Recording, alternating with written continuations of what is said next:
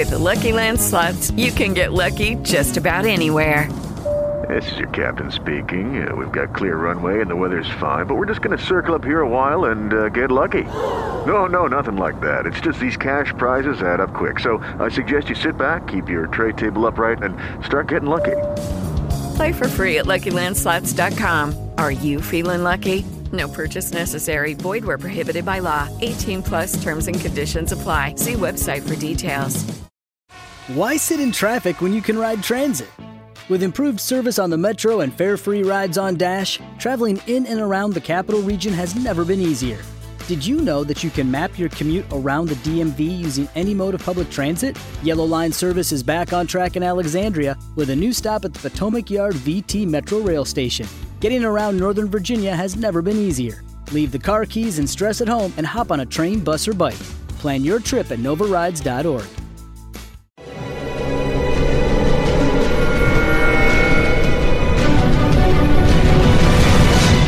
Yo documental.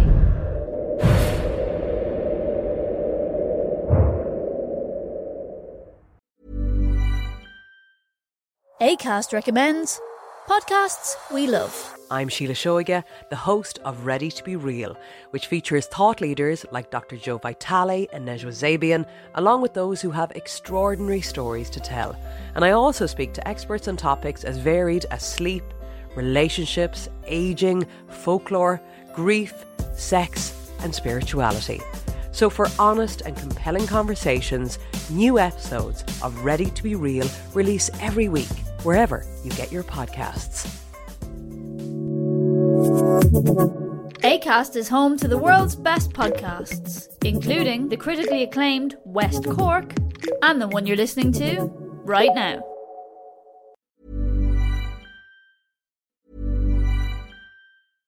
ACAST recommends podcasts we love. I'm Sheila Shoiga, the host of Ready to Be Real, which features thought leaders like Dr. Joe Vitale and Nejwa Zabian, along with those who have extraordinary stories to tell.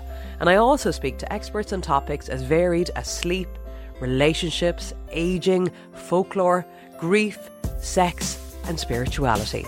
So, for honest and compelling conversations, new episodes of Ready to Be Real release every week, wherever you get your podcasts. ACAST is home to the world's best podcasts, including the critically acclaimed West Cork and the one you're listening to right now.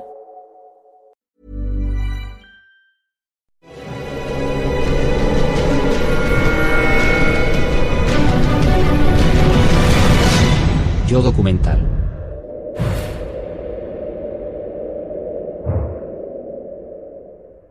Esta nueva era espacial empezó a finales de los años 90 en California, en Silicon Valley. La burbuja de Internet permitió a estos dos jóvenes empresarios hacer una fortuna rápidamente. Elon Musk al habla. A los 22 años, Elon Musk acaba de vender su primera startup y el nuevo millonario lo celebra delante de las cámaras de la CNN. Es realmente genial, me encanta. Felicidades. Hace solo tres años me estaba duchando en el YMCA y dormía en el suelo de la oficina. Y hoy tengo un coche que vale millones de dólares. Es un gran momento en mi vida. La imagen de Elon a finales de los 90, cuando comenzó su éxito, era la de alguien a quien le acababa de tocar la lotería. Se gastó una cantidad enorme de dinero en un coche deportivo que destrozó totalmente dando un paseo con un periodista. Y aquí está el coche más rápido del mundo. Pero lo más interesante es que no se conformó con eso. Inmediatamente usó su dinero para invertir en nuevos proyectos. Con esta táctica a Elon Musk le tocó el gordo. Cuando vendió sus acciones de PayPal, la aplicación de pagos en línea consiguió 180 millones de dólares. Cuando hizo su fortuna vendiendo sus acciones de PayPal, se preguntó qué hacer con ese dinero. Y a él siempre le había interesado mucho el espacio, la astronomía y la ciencia ficción. Decepcionado por la falta de ambición del programa espacial de la NASA, Elon Musk sueña con relanzar la conquista espacial. Marte siempre le ha fascinado y el joven millonario decide ponerse manos a la obra ¿por qué no enviar él mismo un cohete al planeta rojo? Él acababa de salir del mundo de los emprendedores digitales de Silicon Valley, en el que podías inventar un mundo nuevo con un software sin ningún límite para tu creatividad. Su objetivo era enviar una planta o un animal a Marte para demostrar que podemos enviar vida a otro planeta. Para llevar a cabo ese proyecto aparentemente descabellado, llamó a un veterano de la industria espacial, Jim Cantrell. Cantrell trabaja en Tucson, Arizona, en su empresa de cohetes Phantom Space. Este ingeniero ha trabajado en la industria espacial en Europa, Estados Unidos y también en Rusia. Elon Musk me llamó un día de 2001. Me dijo que quería enviar ratones a Marte y que necesitaba un cohete ruso, porque no podía pagar uno americano. Y me dijo que yo era uno de los pocos americanos que podía ayudarle a comprar un cohete ruso. Le dije, sí, es cierto, puedo ayudarte. Elon Musk y Jim Cantrell volaron a Moscú en noviembre de 2001. Su misión, convencer a los rusos de que vendan al joven millonario un misil desactivado. Se reunieron con un ingeniero jefe de la Agencia Espacial Rusa. Elon era un veinteañero mal vestido. Siempre iba despeinado y no tenía habilidades sociales. Y empezó la conversación de forma brusca. Empezó a describir sus proyectos, ya sabe, la especie multiplanetaria. Y el ingeniero jefe nos escupió. Escupió a los zapatos de Elon y luego a los míos. Y Elon se detuvo y me dijo, creo que me ha escupido en los zapatos. Y yo, sí, eso creo. Era un gesto de desprecio. El tipo estaba furioso porque le habíamos hecho perder el tiempo. No se tomó en serio a Elon. Después de semejante afrenta, los dos estadounidenses regresan a Nueva York. Pero en el avión, lejos de desanimarse, Elon Musk escribe febrilmente en su ordenador. El tipo no paraba de trabajar. Trabajo, trabajo, trabajo. Yo pensaba, ¿qué trama ahora este idiota superdotado? Entonces Elon me miró y me dijo, construiremos el cohete nosotros mismos. Montaremos una empresa y construiremos nuestro propio cohete para ir a Marte. Elon Musk tenía los medios para hacer realidad su extravagante proyecto. Invertiría 100 millones de dólares, la mitad de su fortuna, para crear SpaceX. Musk aún no lo sabe, pero no es el único millonario que quiere lanzarse a la conquista del espacio.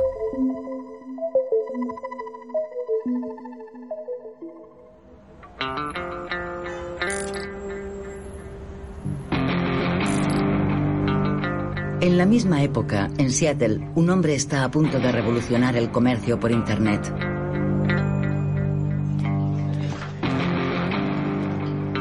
Jeff Bezos, de 36 años, es el simpático jefe de Amazon. Posee un tercio del capital de la empresa, una fortuna calculada en 8.000 millones de euros. Y el joven multimillonario explica orgulloso ante las cámaras el éxito fulgurante de su empresa. Empecé allí, al este de la ciudad, en mi casa. Estuvimos allí un tiempo. Y luego vinimos aquí. Se nos da muy bien hacer mudanzas. En 2003, un periodista estadounidense investigó al célebre fundador de Amazon e hizo un curioso descubrimiento. Yo había oído que tenía una empresa en Seattle con un proyecto espacial que se llamaba Blue. Me sorprendió que Jeff Bezos, uno de los empresarios más famosos de Internet, tuviera otra empresa y que intentara mantenerla en secreto. Así que conduje hasta un oscuro suburbio industrial de Seattle y allí había un hangar con un letrero que decía Blue Origin. Y unos cuantos camiones y motos aparcados delante. Yo pensé, vaya, esto es interesante. Ahora puedo confesarlo. Hoy no lo haría. Pero entonces miré en la basura y cogí los documentos que encontré en lo más alto de la pila. Y el primer documento decía, la verdad fue un milagro, que Blue Origin estaba preparando un cohete llamado New Shepard. Su objetivo era lanzar el turismo en la órbita baja de la Tierra. El propósito de esa empresa era conseguir que algún día millones de humanos pudieran vivir y trabajar en el espacio. Y pensé, vaya. Cuando se hace público, el jefe de Amazon guarda silencio. Jeff Bezos prefiere la discreción. Sin embargo, ya había dejado algunas pistas sobre su pasión secreta, como en esta entrevista de junio de 2000. Si no fueras el director ejecutivo de Amazon, ¿qué te gustaría ser o hacer? Me encantaría ayudar a explorar el espacio. Cuéntame más, ¿qué es lo que harías exactamente? La imagen que me viene a la cabeza es subir a un cohete para ir al espacio a comprobar un par de cosas. El sueño de Bezos parecía una broma entonces, un capricho de multimillonario. Si los dos triunfadores de Internet estaban dispuestos a gastar su fortuna fabricando cohetes, era porque la fascinación que ambos sentían por el espacio venía de mucho tiempo atrás. Capcom, we're go for landing. Altitude 4200. Houston, you're go for landing, over. Roger, understand. Go for landing. 3,000 feet. Jeff Bezos y Elon Musk, los dos futuros varones del espacio, crecieron en plena carrera espacial, en la era de la aventura espacial. Probablemente entre Elon y Jeff haya más parecidos que diferencias. Ambos proceden del mismo mundo, de la misma cultura de la ciencia ficción a través de la televisión, los libros y de esa visión de los años 60 de una edad de oro de la exploración espacial.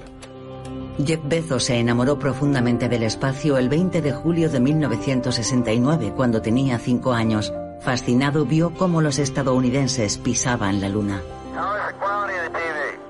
Oh, it's beautiful, Mike. Really is.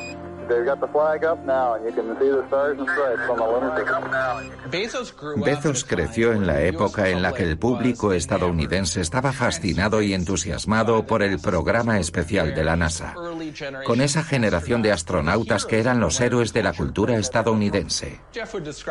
Jeff se describe a sí mismo como un friki. Estaba en el club de informática y veía Star Trek. Como muchos niños de la época, creció viendo al capitán Kirk y los viajes de la nave Enterprise. Y todo eso le enganchó.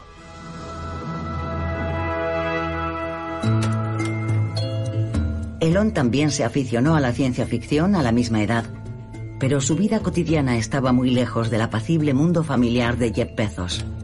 Sus padres estaban divorciados y él creció a miles de kilómetros de distancia en Sudáfrica en un entorno violento, maltratado por su padre y por sus compañeros de clase. Era tan triste, tan aterrador y tan amenazador que empezó a refugiarse en los libros. Empezó a leer todos los libros de ciencia ficción que encontraba. Y leyendo ciencia ficción, descubrió que siempre era la misma trama, que la historia se repetía. El mundo está en peligro. Alguien tiene que hacer algo para salvarlo. Y un héroe inesperado sale de la nada para conseguirlo. Es un argumento que él interiorizó y que hoy vemos en lo que hace. Superdotados fuera de lo común, los dos chicos sienten pasión por la informática y los videojuegos. Se imaginan subiendo a bordo de naves fantásticas para vivir en el espacio. Durante esos primeros años, los dos comienzan a imaginar un futuro lejos de la Tierra. Con el cambio de siglo, Elon Musk y Jeff Bezos han amasado una fortuna suficiente para hacer realidad por fin sus sueños.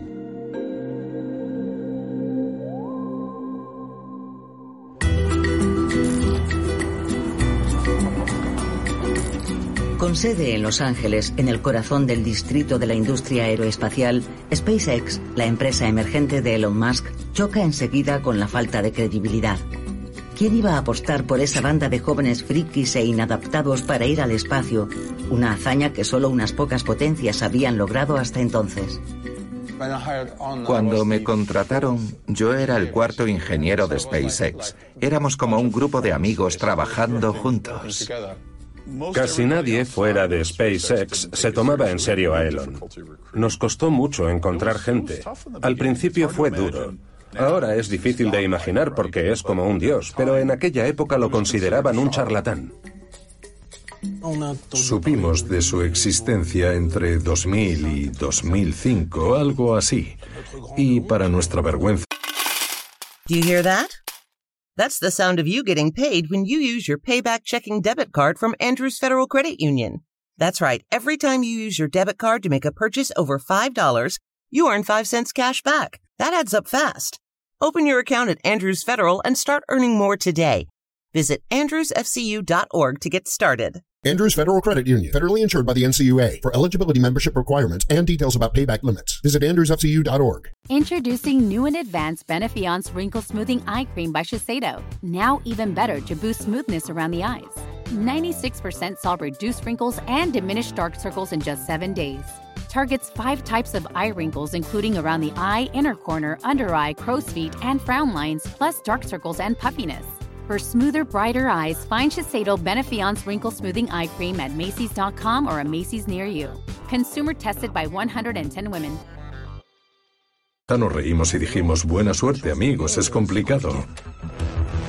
El chico de Silicon Valley ya está construyendo su primer cohete, el Falcon, que lleva el nombre de la mítica nave de la Guerra de las Galaxias. Musk está decidido a revolucionar la industria aeroespacial y sobre todo a reducir los costes. Los cohetes deberían ser mucho más baratos de lo que son ahora.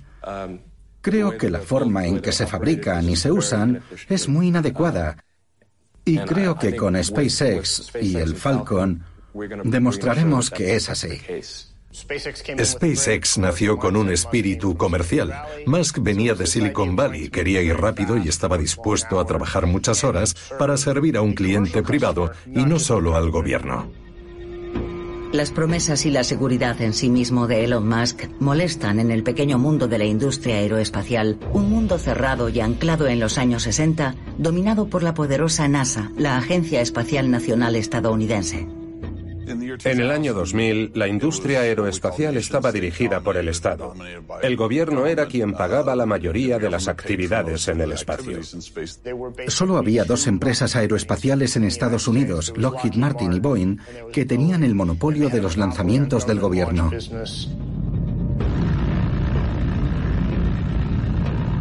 Los poderosos patrones de la industria espacial no tienen intención de compartir la tarta con una empresa emergente joven y desconocida.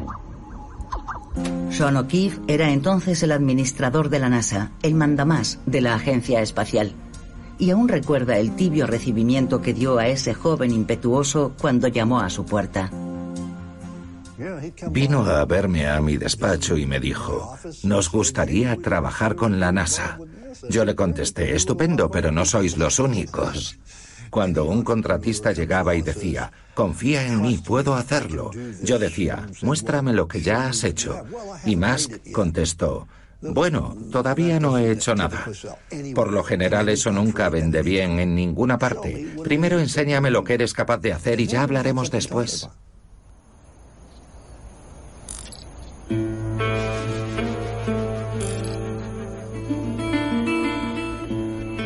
Mientras Elon Musk se esfuerza en atraer la atención sobre SpaceX, Jeff Bezos trabaja en la sombra, aquí, en medio del desierto de Texas.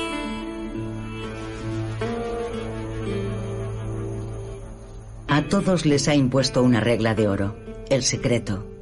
Incluso Rob Meyerson, el segundo al mando de Blue Origin, no puede desvelar para quién trabaja. Solo me estaba permitido decir que me había contratado una nueva empresa en Seattle. Nada más. No podía decir nada más. Para realizar sus pruebas espaciales a salvo de las miradas, el multimillonario compra grandes extensiones de terreno en un lugar tranquilo. En el otoño de 2003 recibí una llamada de la oficina de Jeff diciéndome que me preparara para viajar a Texas con él para ver ranchos. Él terminó comprando uno que estaba al norte de Van Horn, en Texas, y allí fue donde construimos nuestra base de lanzamiento. Se hizo con la propiedad de muchos ranchos de exploradores, siempre con nombres falsos. Su propiedad tenía casi la extensión de Rhode Island. Todo eso bajo el mayor secreto. Frente a la liebre de Elon Musk, Jeff Bezos elige la estrategia de la tortuga. Nuestro lema era gradatim ferociter, paso a paso, implacablemente. La filosofía de Jeff Bezos era que debíamos ser una empresa que hablara de las cosas que había hecho y no de las que iba a hacer. Esa era una de las principales diferencias entre SpaceX y Blue Origin. Bezos aún estaba intentando convertir Amazon en el imperio global que es hoy en día, y Blue Origin era, en última instancia, un pasatiempo, un proyecto secundario. Elon invirtió la mitad del dinero que había ganado con la venta de PayPal en el proyecto. Era una apuesta a vida o muerte. Lo apostó todo desde el principio.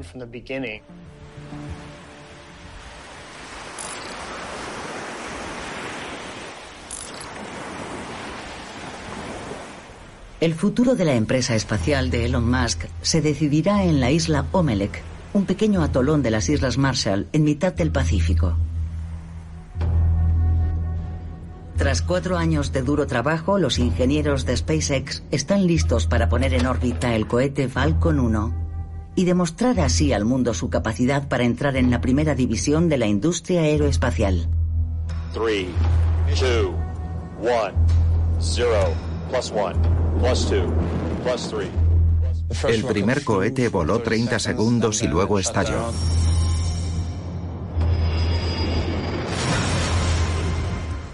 Ese fue el final del lanzamiento. Fue bastante trágico. Me afectó mucho. Estuve cuatro semanas sin hablar después de aquello. Elon Musk puede financiar tres intentos, pero va de fracaso en fracaso en 2007 y de nuevo en 2008. Yo pensé, ya está, se acabó, pero él me dijo, nos queda un cohete, preparadlo todo y volveremos a lanzarlo en seis semanas. El 28 de septiembre de 2008 es la última oportunidad para Elon Musk. No le quedaba dinero. Ese año se había divorciado. Estaba bajo una gran presión debido a los problemas personales, financieros y técnicos. SpaceX va a intentar por cuarta vez poner su cohete en órbita. En la sala de control se masca la tensión. Contuvimos la respiración durante 10 minutos. Todo salió bien y se desató la locura.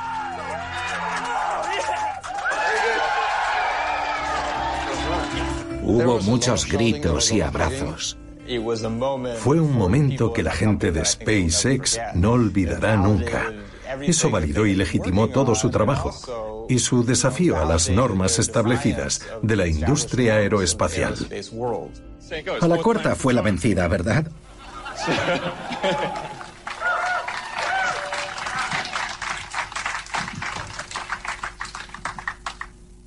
Para SpaceX significa mucho entrar en órbita. Solo unos pocos países lo han conseguido. Solo grandes países, no una empresa privada. Es un éxito increíble. SpaceX tiene un gran futuro.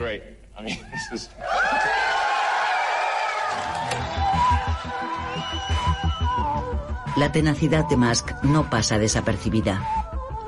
En diciembre de 2008, la NASA contrata a SpaceX para que realice 12 misiones de reabastecimiento de la ISS, la Estación Espacial Internacional. Elon Musk y su compañía se han salvado y el gobierno estadounidense dispone de una nueva baza para defender su posición como líder mundial de la industria aeroespacial.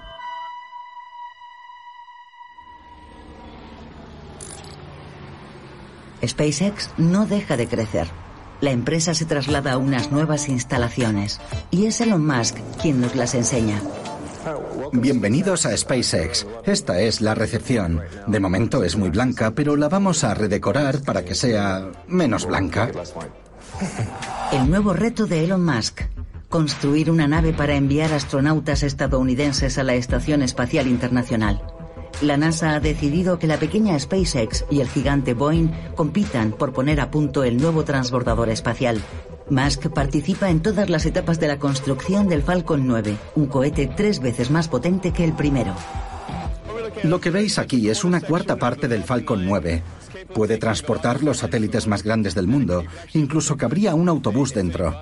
Es muy grande. Esto es solo una cuarta parte del cohete.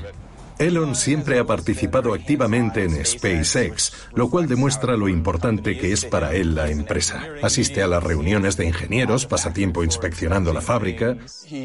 Musk quiere saber cómo funciona todo. Me preguntaba cómo podíamos hacerlo más barato y cómo hacerlo más rápido.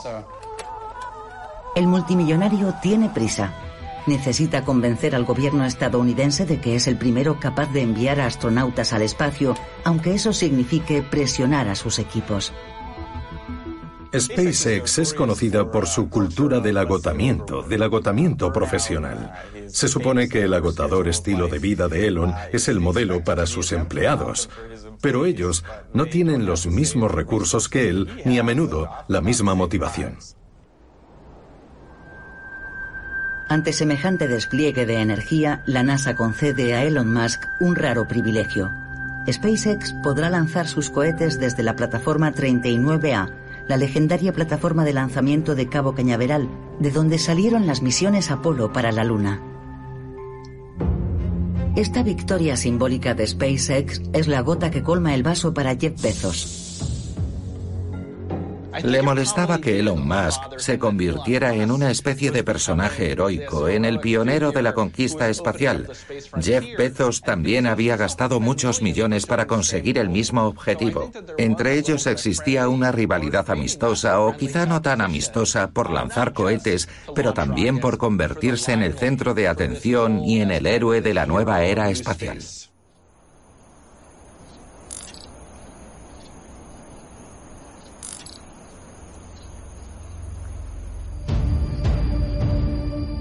En otoño de 2015, tras mantener cuidadosamente durante años el misterio, Jeff Bezos muestra por fin su nave espacial.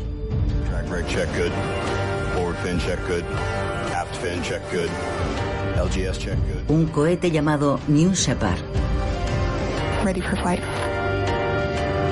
Esta es la primera campaña de comunicación de Bezos al frente de Blue Origin, un lanzamiento espectacular desde el puerto espacial de Van Horn.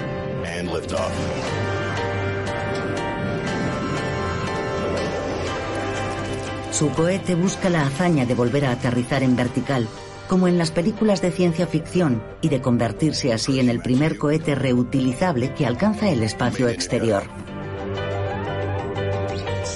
Desde el exterior vimos la luz, la nube de polvo, y después volvimos corriendo a la sala de control para seguir la misión en las pantallas. Después se escucharon gritos, brazos en el aire y una gran alegría por haber conseguido algo que nadie había hecho hasta entonces.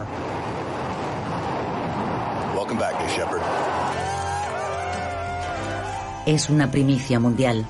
El multimillonario de Amazon acaba de ganarle la partida a SpaceX. Todos habéis visto despegar muchos cohetes en vuestra vida, pero nunca los habéis visto aterrizar. Todos los cohetes que ha lanzado nuestra civilización eran desechables. Los usamos una vez y los tiramos. El cohete que veis detrás de mí es totalmente reutilizable. Eso lo cambia todo porque reduce los costes de los viajes espaciales. Orgulloso de su éxito, el jefe de Amazon lanza su primer tuit. Una rara bestia, un cohete reutilizable. Elon Musk recibe la fanfarronada como una provocación, porque la reutilización ha sido su caballo de batalla desde el principio. No tan rara. SpaceX lanzó el cohete Grasshopper hace tres años y aún sigue aquí.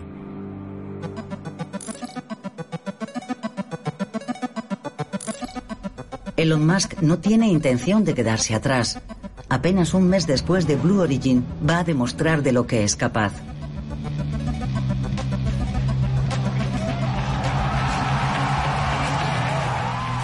Después de volar en órbita mucho más alto y más lejos que el cohete de Jeff Bezos, el Falcon 9 aterriza verticalmente.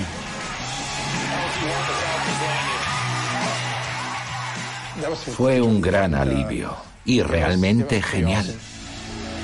Fue un gran momento para SpaceX y Elon Musk, pero que se vio un poco empañado cuando Bezos tuiteó, bienvenido al club, como si dijera, te he adelantado a ti con el New Shepard. Entre el clan Bezos y el clan Musk se declara la guerra de los tweets. Está claro que fue un error. Es diferente aterrizar después de haber hecho un salto de pulga. Evidentemente es mucho más difícil lanzar y hacer aterrizar un cohete que ha estado en órbita, sobre todo en términos de energía. Lo que hizo SpaceX fue mucho más difícil. Bezos y Musk son muy competitivos. With the Lucky Land slots, you can get lucky just about anywhere. This is your captain speaking. Uh, we've got clear runway and the weather's fine, but we're just going to circle up here a while and uh, get lucky. No, no, nothing like that. It's just these cash prizes add up quick. So I suggest you sit back, keep your tray table upright, and start getting lucky. Play for free at LuckyLandSlots.com. Are you feeling lucky? No purchase necessary. Void where prohibited by law. 18 plus terms and conditions apply. See website for details. Judy was boring. Hello. Then Judy discovered ChumbaCasino.com. It's my little escape. Now Judy's the life of the party. Oh, baby, Mama's bringing home the bacon. Whoa, take it easy, Judy. The Chumba life is for everybody. So go to ChumbaCasino.com and play over 100 casino style games. Join today and play for free for your chance to redeem some serious prizes. ChumbaCasino.com. No purchase necessary. Void where prohibited by law. 18 plus terms and conditions apply. See website for details. No están acostumbrados a compartir el protagonismo. De alguna manera, el escenario es demasiado pequeño para ambos. Ahí comenzó una increíble carrera comercial por el espacio. Jeff Bezos, la persona más rica del mundo, por fin había presentado Blue Origin. Y SpaceX había cumplido su promesa de hacer un vuelo orbital reutilizable con el Falcon 9. Sin duda es una competición muy oportuna para Estados Unidos. Con el éxito fulgurante de estos nuevos inversores privados, Estados Unidos entra en la era del nuevo espacio, una revolución que impactará en el mundo entero.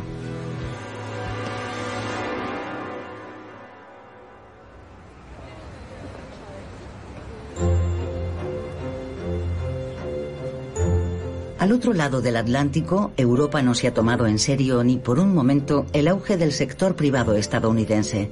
El programa espacial europeo encarnado por el cohete Ariane se ha quedado un poco dormido en los laureles. Teníamos el 80 o el 75% del mercado comercial. En ese periodo, la amenaza estadounidense fue claramente subestimada, es evidente. Ya en 2013, con el primer satélite que puso en órbita, la compañía estadounidense de Elon Musk hundió los precios con vuelos que costaban un 30% menos que el Ariane 5 con las mismas prestaciones. La competencia de SpaceX comienza a verse en ese momento. Y sí, por supuesto que hubo clientes que optaron por un cohete más barato y que funcionaba. Lo que nos sorprendió fue la rapidez con la que pasó de ser un pequeño lanzador a un gran lanzador que competía con Ariane 5. En 2017, SpaceX arrebató a Ariane su posición de primer operador mundial.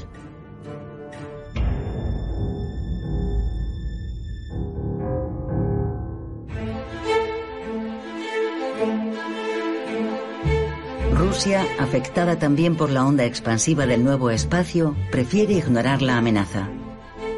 Vladimir Putin aparece en el nuevo cosmódromo de Vostochny, en Siberia, símbolo del renacimiento espacial ruso.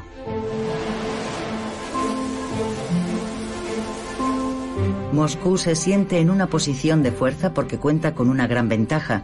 Desde que en 2011 se retiró el transbordador estadounidense, Rusia es la única nación del mundo que puede enviar hombres a la Estación Espacial Internacional. La Agencia Espacial de Estados Unidos paga a su equivalente, que en Rusia se llama Roscosmos, varias decenas de millones de dólares por cada astronauta que transporta. una bonita revancha de Rusia sobre Estados Unidos.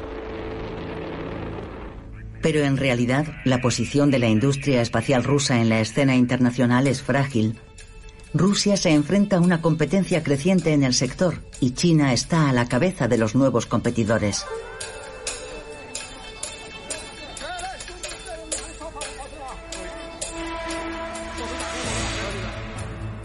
En 2003, China pone a un primer astronauta en órbita, convirtiéndose así en el tercer país, después de Rusia y Estados Unidos, capaz de realizar un vuelo tripulado en el espacio. China ha entrado en el selecto club de las potencias espaciales. El presidente Xi Jinping apoya fervientemente lo que considera una parte integral del sueño chino. Comandante, puede confiar en nosotros. Tendremos éxito en esta misión. Para el presidente Xi Jinping, la ciencia y la tecnología son el motor principal del desarrollo nacional y eso permitirá a China convertirse en la gran potencia internacional y superar a Estados Unidos. El régimen de Pekín observa con mucho interés los avances de SpaceX y Blue Origin en Estados Unidos y se inspira directamente en ellos. En China existe una gran fascinación por los modelos de innovación y también de financiación de la innovación que se dan en Estados Unidos. Y hemos visto florecer en los últimos años, sobre todo a partir de 2014, un nuevo espacio chino. Un nuevo espacio chino que sueña conseguir el camino de SpaceX. En pocos años el nombre de Elon Musk se ha hecho famoso en todo el mundo, se ha convertido en un modelo de éxito y le piden que aparezca en la película Iron Man. El empresario es venerado como un superhéroe por una legión de fans. En septiembre de 2016, cientos de personas acuden al Congreso Internacional de Aeronáutica para ver al multimillonario en el escenario. Musk va a desvelar su gran plan para el futuro el Congreso se convierte en el espectáculo de una estrella de rock. Todos corrían para llegar a la primera fila. Yo me uní a la estampida y corrí con un grupo de periodistas para estar cerca del micrófono y tener la oportunidad de preguntarle al final. Por favor, un aplauso para recibir a Elon Musk. A sus 45 años, Elon Musk está preparado para desvelar públicamente su visión, una revelación de tintes mesiánicos. No voy a hacer una profecía apocalíptica, pero la historia sugiere que terminará por llegar una catástrofe. La alternativa es convertirnos en una especie espacial, una especie multiplanetaria. Esto es lo que queremos.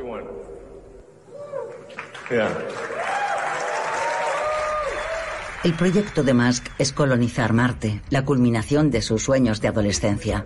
Ante un público boquiabierto anuncia la construcción de un nuevo y gigantesco cohete de 120 metros de altura, cuatro veces más grande que el Ariane 5. Un cohete totalmente reutilizable, el Starship. Permitirá enviar un millón de humanos a Marte dentro de 30 años para vivir en una ciudad autónoma. El primer vuelo al planeta rojo está previsto para 2024. Supo devolver a la epopeya espacial una especie de materialidad que sin duda se había perdido un poco con la tecnificación del espacio. Hablamos mucho de satélites, de objetos técnicos, y él habla para recuperar un poco esta epopeya de Julio Verne, el viaje a la Luna, etc. Será una aventura increíble, la más inspiradora que pueda imaginarse. Pero mientras sus fans se dejan llevar por su visión del futuro, muchos expertos de la industria espacial se muestran de nuevo escépticos ante los objetivos de Musk. Cuando vieron eso, dijeron, esto es ridículo, este tipo es un megalómano, está loco. Si de verdad ese es su objetivo, tenemos que rechazarlo. Los profesionales del espacio dudan de su capacidad para convertir Marte en un planeta B. Una expedición a Marte es importante para que los científicos puedan responder a preguntas fundamentales. Pero hoy no estamos en condiciones de poder decir, aquí estamos, podemos enviar gente a Marte a gran escala. Cualquiera que diga eso hoy no es del todo honesto.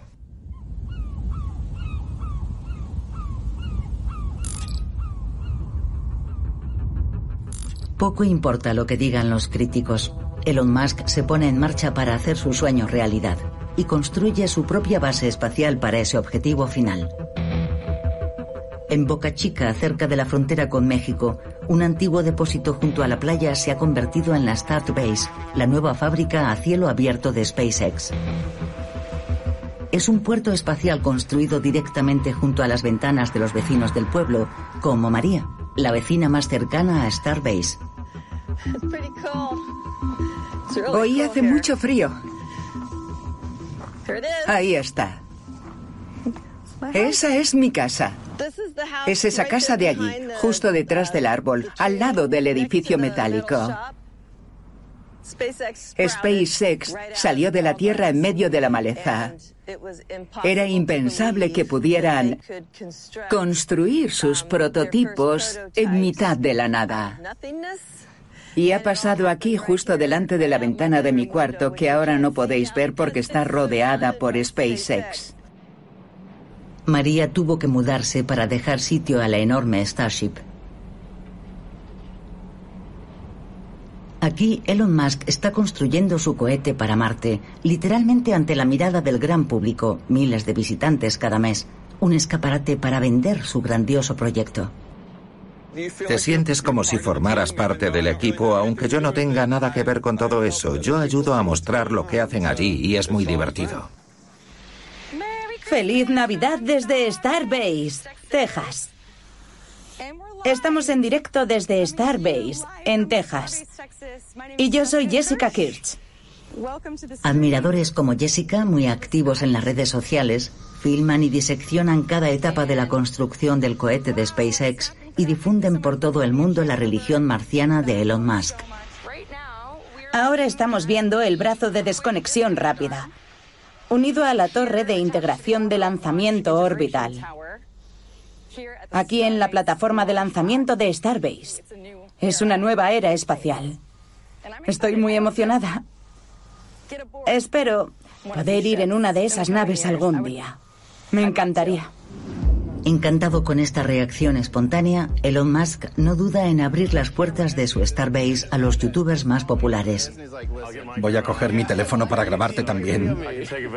Poco aficionado a las entrevistas tradicionales en los grandes medios de comunicación, prefiere hablar con estos jóvenes frikis que se parecen a él. Bien, lo más importante, lo fundamental, es la optimización del coste por tonelada para ponerlo en órbita y, por lo tanto, del coste por tonelada para ir a Marte.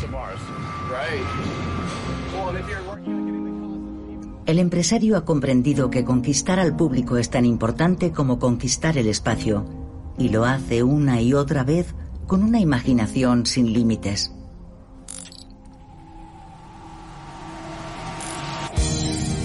En 2018 convertía el ensayo de su nueva lanzadera, el Falcon Heavy, en un gran espectáculo espacial.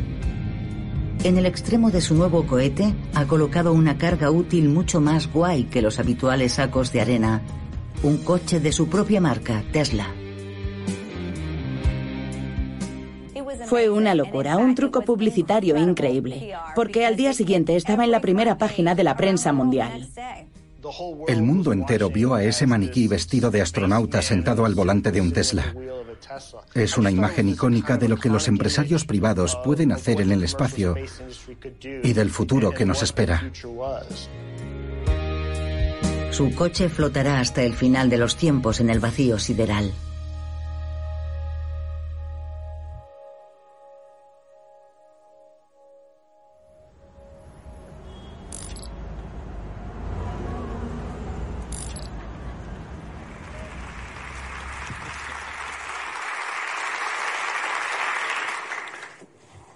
Uno no elige sus pasiones. Las pasiones lo eligen a uno. También Jeff Bezos quiere ser el gran protagonista de la nueva carrera espacial. En mayo de 2019, en una presentación espectacular en Washington, por fin desvela sus planes. Al igual que Musk, sueña con convertirse en el salvador de la humanidad. Su gran proyecto, inmensas estaciones espaciales, verdaderos mundos flotantes para acoger a los terrícolas y sobre todo a su industria. Son estructuras enormes de varios kilómetros de largo. Cada una de ellas podrá alojar a un millón de personas o más. La industria pesada y todas las industrias contaminantes, todas las cosas que dañan nuestro planeta, serán trasladadas fuera de la Tierra. Debemos proteger esta joya única e insustituible que es nuestro planeta. No hay ningún plan B. Su visión del futuro es quizá un poco menos negativa que decir, estamos destruyendo la Tierra, así que tenemos que encontrar un nuevo planeta. La primera etapa en esta lejana conquista espacial, la Luna. El empresario desvela un proyecto espectacular, un proyecto que podría convertir a Blue Origin en un socio clave de la NASA. Quiero enseñaros algo.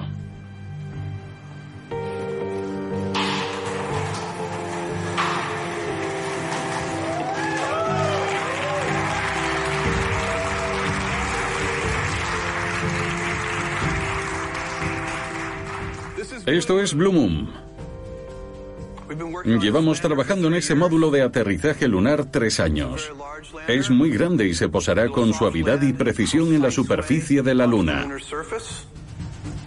Si el multimillonario ha financiado este costoso módulo de aterrizaje lunar no es por casualidad, siente que el viento está cambiando en la escena internacional.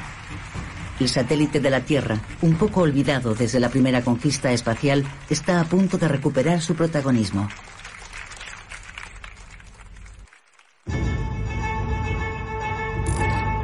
Judy was boring. Hello. Then Judy discovered ChumbaCasino.com. It's my little escape. Now Judy's the life of the party. Oh, baby, Mama's bringing home the bacon. Whoa, take it easy, Judy.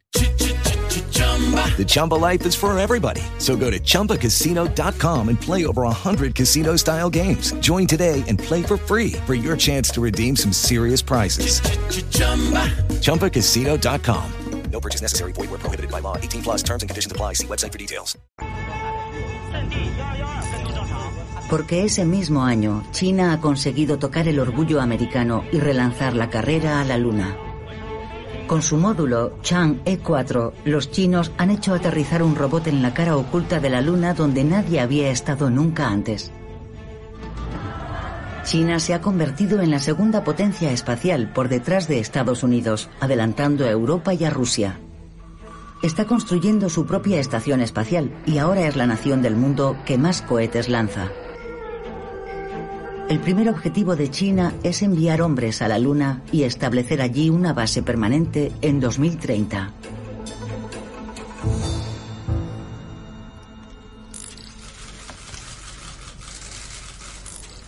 La reacción estadounidense no se hace esperar.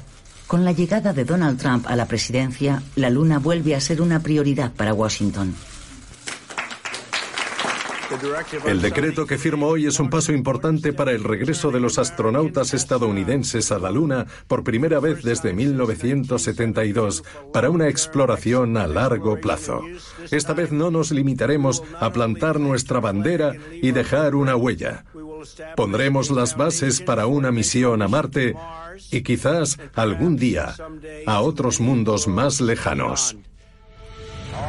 Es el nacimiento de Artemis, un programa para llevar de vuelta a los estadounidenses a la Luna antes que China. Iremos. Iremos. Iremos. Iremos. Iremos. Pero a diferencia de la primera carrera espacial, esta vez lo que está en juego es diferente. La carrera espacial en los años 50 y 60 era un problema de hegemonía mundial. Ese ya no es el caso. Hoy se trata de crear un mercado. ¿Quién será el primero en vender más, en lanzar más cohetes? ¿Y quién será el líder de esa industria? ¿Quién fabricará para Estados Unidos el módulo que permitirá a los astronautas alunizar? En 2019 la NASA lanza una convocatoria para proyectos de compañías privadas. Jeff Bezos es el primero en la lista con Blue Moon. Se siente confiado y espera conseguir su primer contrato con la agencia americana gracias a sus progresos. Pero él no es el único en la carrera a la Luna, Otras empresas llegan a la selección final, entre ellas SpaceX. Elon Musk propone usar su nave Starship destinada a explorar Marte para aterrizar en la Luna. Es un proyecto la mitad de caro que el de Blue Origin, pero que algunos consideran inviable hasta dentro de algunos años. La competencia entre los dos multimillonarios es más feroz que nunca, pero un acontecimiento dará la vuelta a la competición.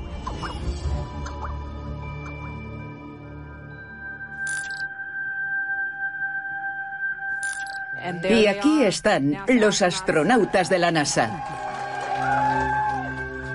El 30 de mayo de 2020, Estados Unidos vuelve a enviar hombres al espacio por primera vez en nueve años. Y por primera vez, la NASA ha confiado a una empresa privada la responsabilidad de llevar a sus valiosos astronautas hasta la Estación Espacial Internacional. SpaceX está al mando. Enviar astronautas al espacio es el santo grial, el logro más importante. Por eso que la NASA diera esa oportunidad a una empresa privada era una decisión muy importante.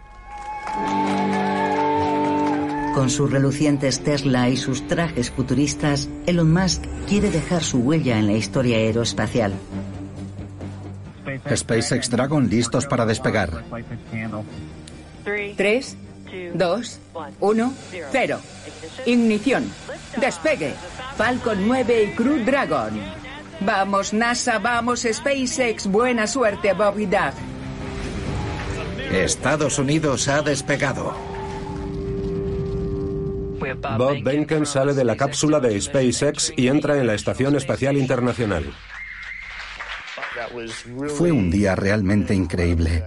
Pensemos que hasta entonces solo Rusia, Estados Unidos y China habían enviado hombres al espacio. La empresa privada acaba de privar a Moscú del monopolio de los vuelos tripulados y de los ingresos que eso suponía. SpaceX ha revolucionado la industria internacional, ha sacudido el mercado, sobre todo en Rusia. Eso ha perjudicado mucho a su industria espacial. Para Elon Musk es una victoria personal, la culminación de años de compromiso apasionado, y no puede disimular la emoción. Hoy me embarga la emoción. Me va a costar mucho hablar. Llevamos 18 años trabajando por este objetivo. Lo más importante del increíble lanzamiento de hoy es que hemos llevado a los astronautas a la órbita después de casi una década. Es algo que debería tocar el corazón de cualquiera que tenga un poco de espíritu explorador. El empresario ha conseguido un nuevo estatus. En 18 años, su pequeña empresa, despreciada por la industria aeronáutica, se ha convertido en la compañía espacial privada más poderosa del mundo. El excéntrico multimillonario ahora es el rostro del renacimiento espacial estadounidense.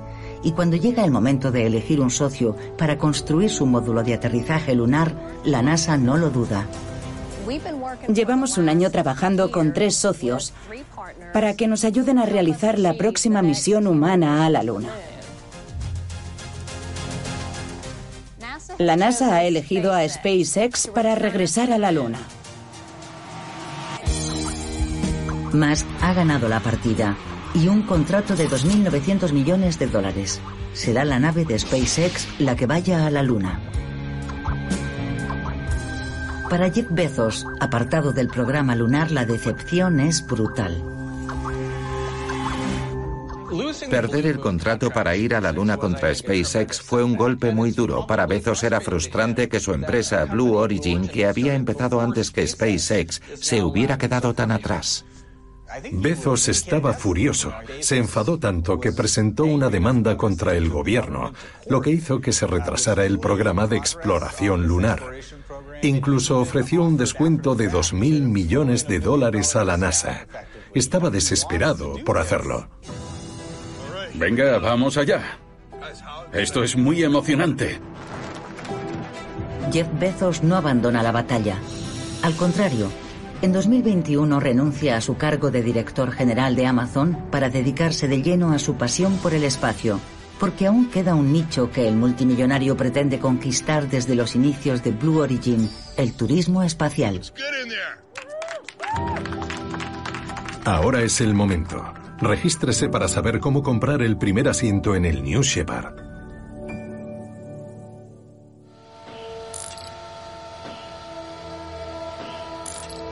El propio Jeff Bezos será el primero en probar su nuevo programa de vuelos turísticos.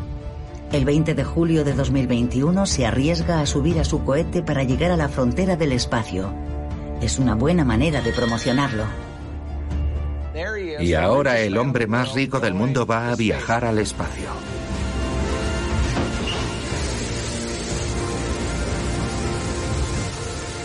Tengo que decir que contuve la respiración porque yo pensaba que había una posibilidad entre dos de que estallara.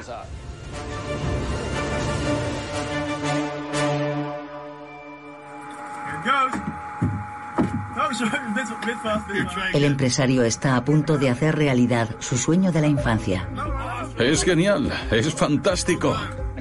Pocos minutos después, la cápsula flotaba suavemente bajo los paracaídas con Bezos y sus compañeros dentro. Y Bezos salió con ese ridículo sombrero de cowboy y su mono azul. Parecía feliz. Estaba radiante. Es el inicio de otra conquista espacial, el acceso al espacio para todos, o casi todos. Porque el precio del billete supera los 200 mil dólares por 10 minutos de ingravidez. Es muy divertido. Se han hecho muchos estudios de mercado que demuestran que habría 50.000 clientes al año capaces de pagar 200.000 dólares. Si multiplicas 50.000 por 200.000 aparecen billetes en los ojos. La comunidad espacial ve el turismo como una forma de normalizar el espacio, de ganar dinero y desarrollar nuevas tecnologías. Pero el público lo ve como una especie de capricho de ricos y en los tiempos que corren eso no sienta bien. Por no hablar del coste medioambiental.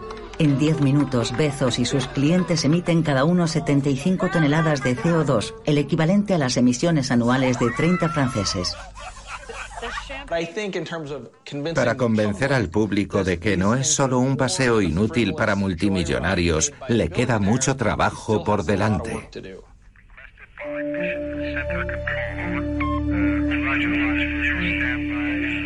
¿Hasta dónde llegará esta comercialización intensiva del espacio? ¿Podemos privatizar este patrimonio común de la humanidad? El nuevo mercado espacial es muy tentador. Muchas personas bien informadas dicen que podría ser un mercado de 3 o 4 billones de dólares en los próximos 15 años. La batalla más feroz se libra justo encima de nuestras cabezas, en la órbita baja. Las megaconstelaciones, cohortes de microsatélites lanzados alrededor de la Tierra que están invadiendo órbitas enteras. El objetivo de esta apuesta, proporcionar acceso a Internet de alta velocidad en cualquier lugar del planeta y reinar sobre las comunicaciones terrestres del futuro. Este nuevo campo de juego atrae el interés de empresas de todo el mundo. Jeff Bezos acaba de anunciar el lanzamiento de Kuiper, su red de más de 3.000 satélites. Y para su lanzamiento ha ofrecido un contrato de oro a Ariane 6, un regalo caído del cielo para los europeos. Pero Elon Musk, una vez más, se ha adelantado con su faraónico proyecto Starlink de 42.000 satélites, de los que más de 2.300 ya están en funcionamiento. Los 40.000 satélites de Musk significan que alguien que esté empezando no tendrá espacio allí. El primero que llega elige, como el pionero que llegaba al oeste, clavaba una estaca y decía, esto es mío. Este nuevo salvaje oeste, esta proliferación espacial preocupa a las naciones porque aumenta el riesgo de colisiones en una zona altamente estratégica que ya está saturada con miles de desechos. Esto plantea problemas de acceso al espacio. Vamos a tener que esperar a que los satélites dejen sitio para poder lanzar otros. Es un juego peligroso en un espacio donde las tensiones geopolíticas y militares son cada día más fuertes, justo en un momento en que la cooperación entre Rusia y Occidente se tambalea tanto en la Tierra como en la Estación Espacial Internacional. Pero poco importan los riesgos. Mientras tengan los medios, los señores del espacio no renunciarán a sus sueños. Jeff Bezos ya ha empezado a construir una estación espacial turística, una ciudad en el espacio que se parece un poco a las visiones fantásticas de su adolescencia. Por su parte, Elon Musk prosigue con una determinación inquebrantable su esfuerzo por convertir a la humanidad en una especie multiplanetaria. Su primera misión a Marte ahora está programada para 2029. El empresario ya tiene planeado terminar sus días en el planeta rojo.